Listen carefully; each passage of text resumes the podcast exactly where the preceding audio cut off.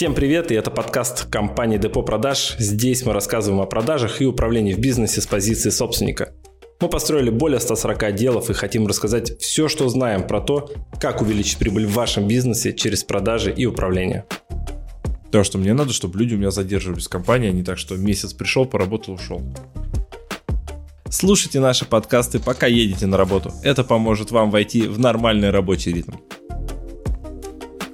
А у кого-то всего этого может не быть, потому что он сразу нанимает HR-директор. Финальное собеседование на ключевую позицию всегда проводит собственник. Причем он как говорит, не мы, он говорит руководитель отдела продаж говнюк.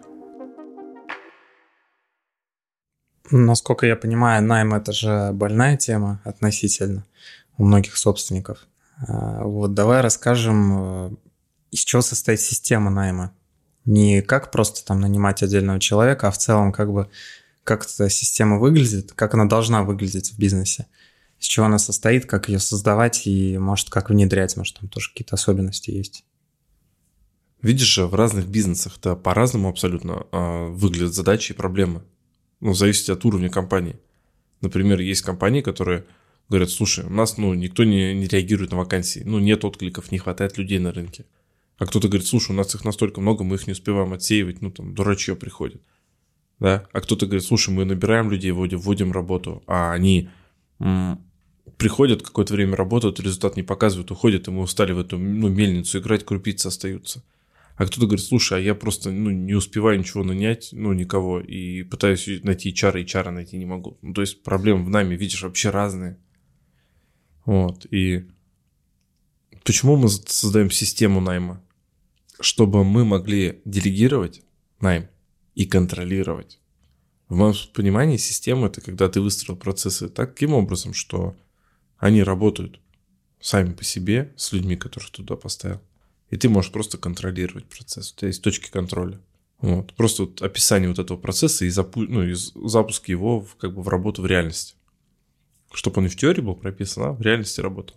И вот, наверное, система – это та штука, которая помогает на любом уровне бизнеса.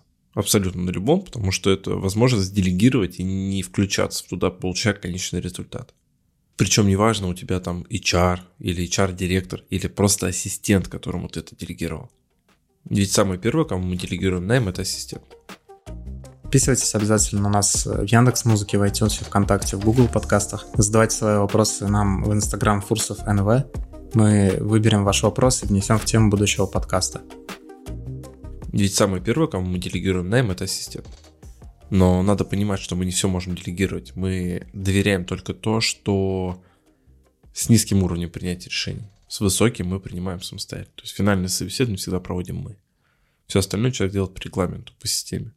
Ты ему даешь условную инструкцию, там, сделай это, отбери там столько-то людей, им задай такие-то вопросы, и потом только давай ко мне уже. Да, конечно. Ну, мы так и делаем сейчас. Угу. То есть, что я, например, даю... Причем системы же могут быть по-разному у всех выглядеть. Что я, например, даю своему сотруднику? У меня есть шаблон объявлений, уже подготовленных, потому что мы ищем только менеджеров и как бы и управленцев. Все. Написано, где что корректировать и почему. Правильно? Ну, то есть мне там большего не надо. У меня есть видео обучение, как нанимать по нашей схеме. У нас есть же схема, как мы нанимаем людей, например. Мы можем за неделю собрать там трех-четырех менеджеров удаленных, вести их в работу, найти к ним ропы, как бы, да, и за три недели у нас уже отдел продаж со всей выстроенной системой, структурой, регламентами, то есть все уже работает, и три недели всего надо. И вот, как помнишь, мы же говорили про вот в должности адаптацию. У меня вот есть вот в должности адаптацию. У меня есть базовый курс для моих сотрудников, я его записал. Точнее, я его даже не сам записал, его записали сотрудники для других сотрудников, которые будут приходить. Да, у меня получается HR получает что? Ну там, или ассистент мой. Он получает объявление с описанием, как корректировать, видеообучение, как мы вообще найм устраиваем, скрипты, то есть что говорить на том или ином этапе, как это, ну, отсекать людей, как продавать людям идею работать с нами. То есть есть все скрипты. Потом есть вопросы для проведения собеседования и ну, способ их оценки – и все, а что еще нужно? Ну вот представь, что делает ассистент? Я говорю, мне нужен менеджер. Он говорит, особое пожелание есть? Я говорю, да, есть вот это и вот это. Она просто берет, вставляет эти особые пожелания в шаблон, размещает. У нее есть описано, как размещать и где размещать. Она же курс прошла. Она размещает спокойно. Все, потом собирает отклики, делает свое дело по нашей структуре, по которой мы ее обучили. По скрипту общается с каждым. Потом финалит это все с обесами. Выбирает, например, там из 100 человек там, троих и приглашает их уже на собеседование ко мне. Все. Причем а, можно, чтобы она приглашала ко мне на собес, а можно, чтобы не приглашала. Она может сама провести и переписать мне запись. Почему запись, например, для меня может быть выгоднее? Собес может идти 40 минут, а я могу за 10, перематывая, просто по ключевым точкам понять, что человек мне подходит или не подходит. Если подходит, я могу все прослушать. Если не подходит в самом начале, я уже это время тратить не буду. Угу. Либо могу на скорости полтора все прослушать. Как я решу, я так и поступлю. Но ну, у меня просто система такая, какая будет у ну, у другого собственника, я не знаю. В любом случае, он же будет описывать э, свой идеальный опыт в систему. Ну, тот, который у него работает. Либо он пойдет куда-то учиться, и там возьмет этот опыт, и его к себе принесет в виде технологии. Да, то есть он пошел, технологию найма где-то взял на курсах, там, не знаю, у меня он на ЛСПшке или еще где-то там, не знаю, там, ну, много же у нас HR, которые, которые ну, HR, обучают. Вот и это внедрил к себе. И это стало системой только тогда, когда он это внедрил, это работает постоянно, и он только к точке контроля. Все. Вот и система найма. У кого-то может быть это там инструкция, например, как описывать портрет кандидата. Может быть. Инструкция, как составлять по этому вакансию. Курс ввода в должность. А у кого-то всего этого может не быть, потому что он сразу нанимает HR-директора, уже компетентного, которому не надо ничего этого объяснять. И у него система будет выглядеть в виде точек контроля только. Статистики. Сколько людей попало в воронку, да? Сколько из них вы прособеседовали, сколько из них было подходящих. Сколько вышло, сколько из тех, которые вышли, прошли адаптацию, сколько из тех, кто прошли адаптацию, остались в компании. И вся система, я просто контролирую воронку качества работы. Я ставлю планы по найму и проверяю, сколько наняли, сколько вывели, какая ротация. Ну, процент ротации обязательно. Потому что мне надо, чтобы люди у меня задерживались в компании, а не так, что месяц пришел, поработал, ушел. Ну, это каждый раз, видишь, вводить в должность, обучать, это дорого. Ну и, например, там в системе той же самой найма у меня будет оценка удовлетворенности команды в работе. Это тоже отвечает за найм, потому что если команда будет не удовлетворена работой, ну, в моей команде – то мне придется больше искать новых сотрудников, и они будут выходить и попадать к людям, которые недовольны на своем рабочем месте, соответственно. Они будут уходить, и все, и это будет, как бы, видишь, ну, препятствие определенное. Поэтому система может быть вообще какая угодно. Ну, можно взять как шаблоны те, которые, например, я описал. А какие есть, а, ну, из того опыта ошибки собственников, когда они пытаются выстроить систему найма? Ну, например, делегировать финальное собеседование сотрудников. Угу. И не в курсах, э, кто и где работает, на каких позициях. Получается, у нас же часто такое бывает, смотри. Э, вот, кстати, недавно был случай, когда у нас с клиентом проблема произошла, у нас клиент пропал, денег не заплатил. Вот. А сотрудники-то у нас его. Угу. Ну, то есть сотрудники принадлежат, ну, как бы сотрудники наняты в компанию собственника. Клиенты наши. Клиенты наши. А управляемыми мы управляем мы, мы как тоже, мы как наемный роб. Вот есть наемный руководитель. Мы от себя даем ну, безопасность и компании, и сотруднику. Да? Мы выступаем как ну, такая некая гаранти, гаранты. Вот. И что происходит? Не заплатили денег, сотрудник начинает возмущаться, мы понимаем, что оклады мы покроем, но сотрудник репутацию чью бьет?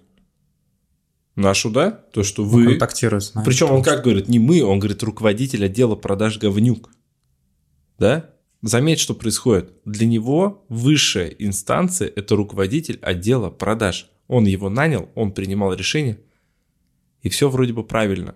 Но про существование собственника он даже не знает. Он знает только про существование нас, потому что мы участвовали, ну, мы его. О чем это говорит? О том, что если у собственника будут проблемы с командой, им надо будет решать. Он для команды никто. Почему? то, что он не участвовал в найме. Он не принимал финальное решение. Не он работодатель, получается. Несмотря на то, что он платит деньги. И это очень частая ошибка. Финальное собеседование на ключевую позицию всегда проводит собственник.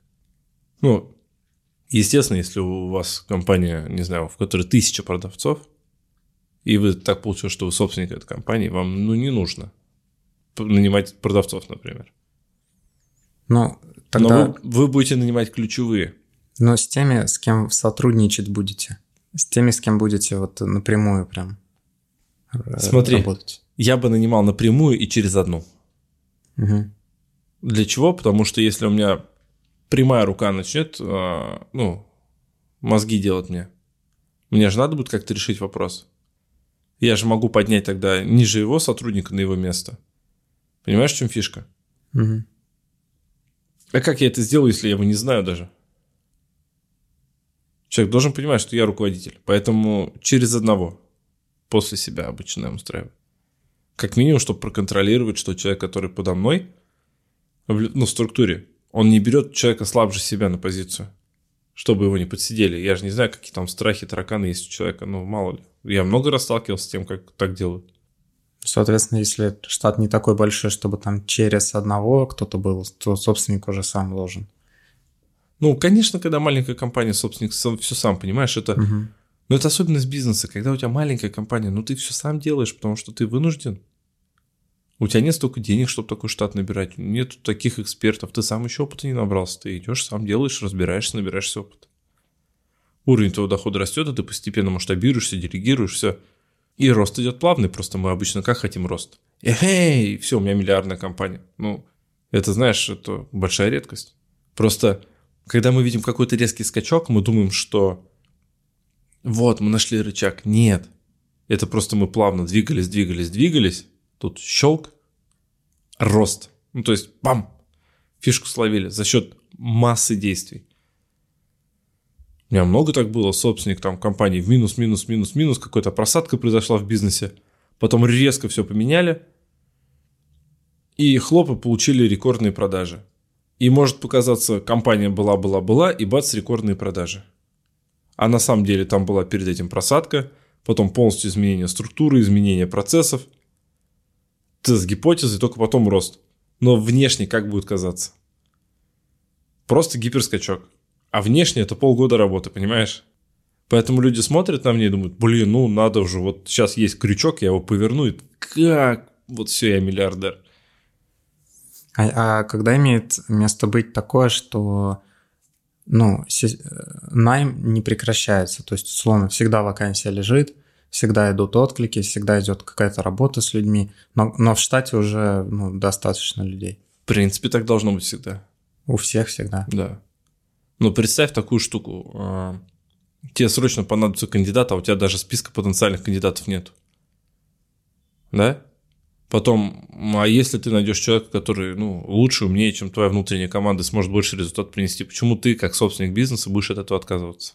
Ты возьмешь такого человека, он тебе в любом случае принесет денег, особенно если мы говорим про продажи. Все, вакансия всегда должна быть открыта.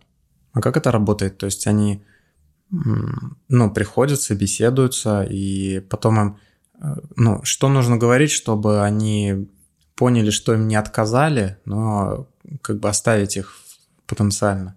Да ничего не надо говорить. Ну, мы обычно как говорим, что на данный момент мы не готовы вам сделать предложение о работе, угу. но вы один из тех кандидатов, который максимально подходит на данную позицию, поэтому добавим вас в лист ожиданий, и как только у нас появится открытая вакансия, мы обязательно с вами свяжемся. Все. А зачем что-то еще объяснять? Ничего не надо. Давай какой-то краткий итог подведем теме. Ну, краткий итог очень простой. Для меня, ну, как минимум, считаю, что нужно описать алгоритм того, как вы будете нанимать по шагам. Ну, мы его даже описали, можно да, мы, взять как минимум. Да, можем, можно взять наш, который мы описали, может быть, какой-то свой составить, без проблем. И если у вас там совсем маленькая компания, вы можете все это делегировать на ассистента, да, на какого-то сотрудника, может, внутреннего штатного. Ну, какие-то текучие, ну, текучку какую-то, ну, рутину а финально все равно на вас, финальное собеседование. Пускай вам, пускай он прозвонит базу и назначит вам собеседование. А вы эти собеседования проведете? Пускай он перед, предварительно прозвонит, напомнит о собеседовании, скорректирует ваш календарь. Ну, почему нет? То есть от собственника в итоге нужно составить вот эту систему, описать ее, какие-то видео записать, если нужно. Ну, видео там не должен быть крутой продакшн, просто главное хороший звук, и все, картинка даже не так важна. Да, верно. И передать это ассистенту. Получается, нужно от собственника только записать и потом провести собеседование. Потом проводить собеседование, облегчить себе жизнь. Один раз сделать, чтобы потом не делать. Вот. А если нет такого, то... Ну, представь там же, какие начинаются. Вот, что-то мы никого нанять не можем.